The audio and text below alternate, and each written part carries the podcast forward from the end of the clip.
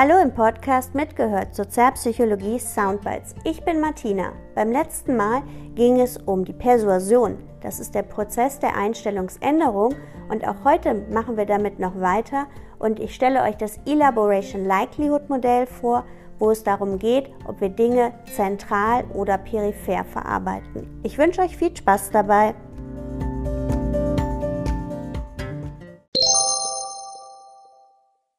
Das Ganze spiegelt sich jetzt wieder in dem sogenannten Elaboration Likelihood Modell. Wir klammern jetzt mal quasi diese ganzen Wolken aus und wir sagen, wir verarbeiten Dinge eher zentral oder wir verarbeiten Dinge eher peripher flach.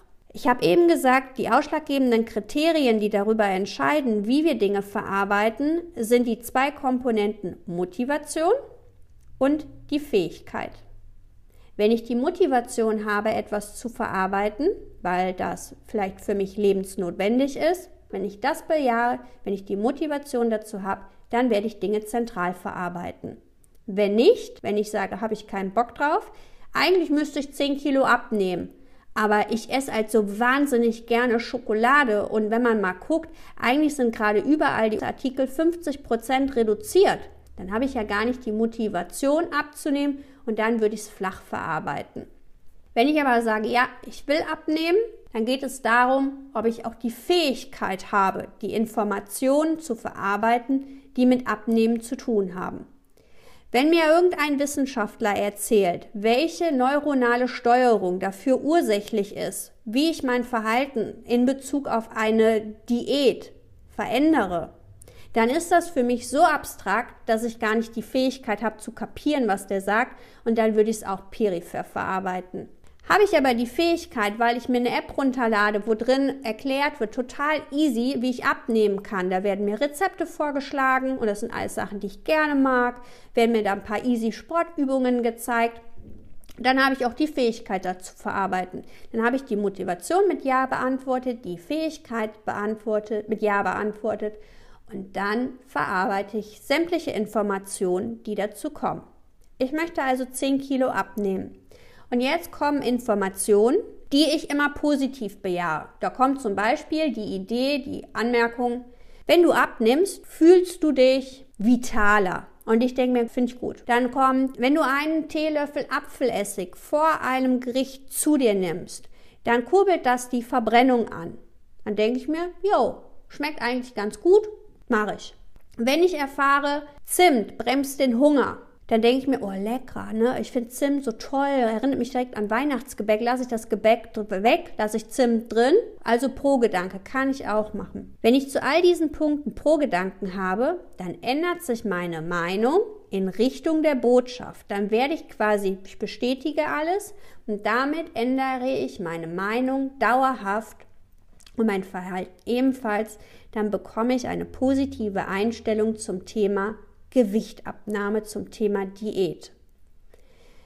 Bekomme ich gesagt, der Arzt sagt mir, ich muss 10 Kilo abnehmen und dann sagt er mir, ja, es gibt so eine Diät, wenn Sie nur noch Kohlehydrate essen, dann nehmen Sie ab. Dann denke ich mir ernsthaft, also ich will und ich kann, aber das macht doch irgendwie gar keinen Sinn.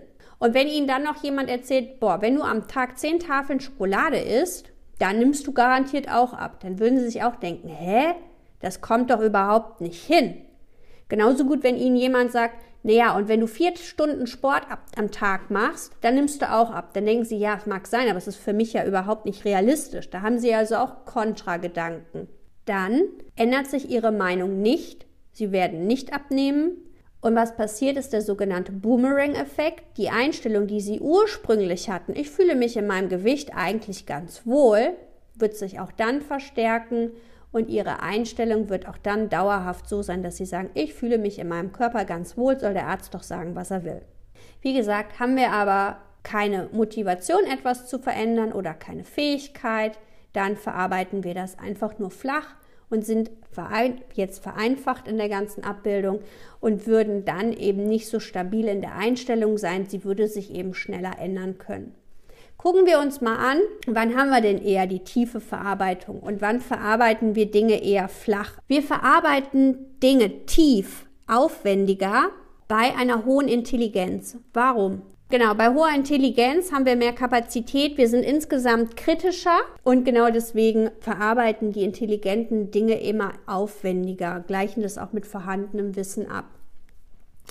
Warum verarbeiten wir schriftliche Informationen tiefer, als wenn uns nur etwas gesagt wird? Weil die Eigenleistung beim Lesen höher ist als beim Hören super. Und vor allen Dingen, umso mehr, und das geht auch auf den Punkt anschauliche, lebhafte Präsentation, umso mehr Sinne angeregt werden, desto tiefer verarbeite ich etwas. Es gibt diejenigen von uns, die sind eher visuell, die freuen sich schon, wenn sie was Schriftliches haben, weil dann sehen die auch etwas. Dann gibt es diejenigen von uns, die sind eher auditiv, die wollen das Ganze auch verbal hören.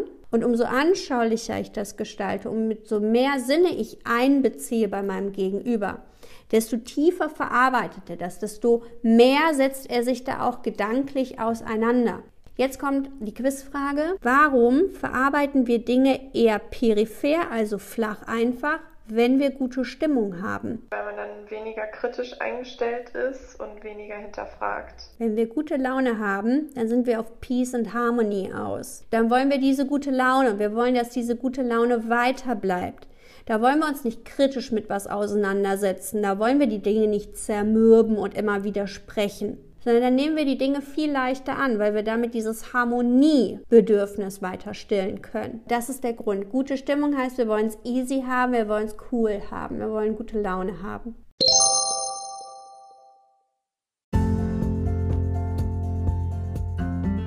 Und habt ihr mal überlegt, welche Informationen oder Themen ihr eher zentral und welche ihr eher peripher verarbeitet? Es lohnt sich.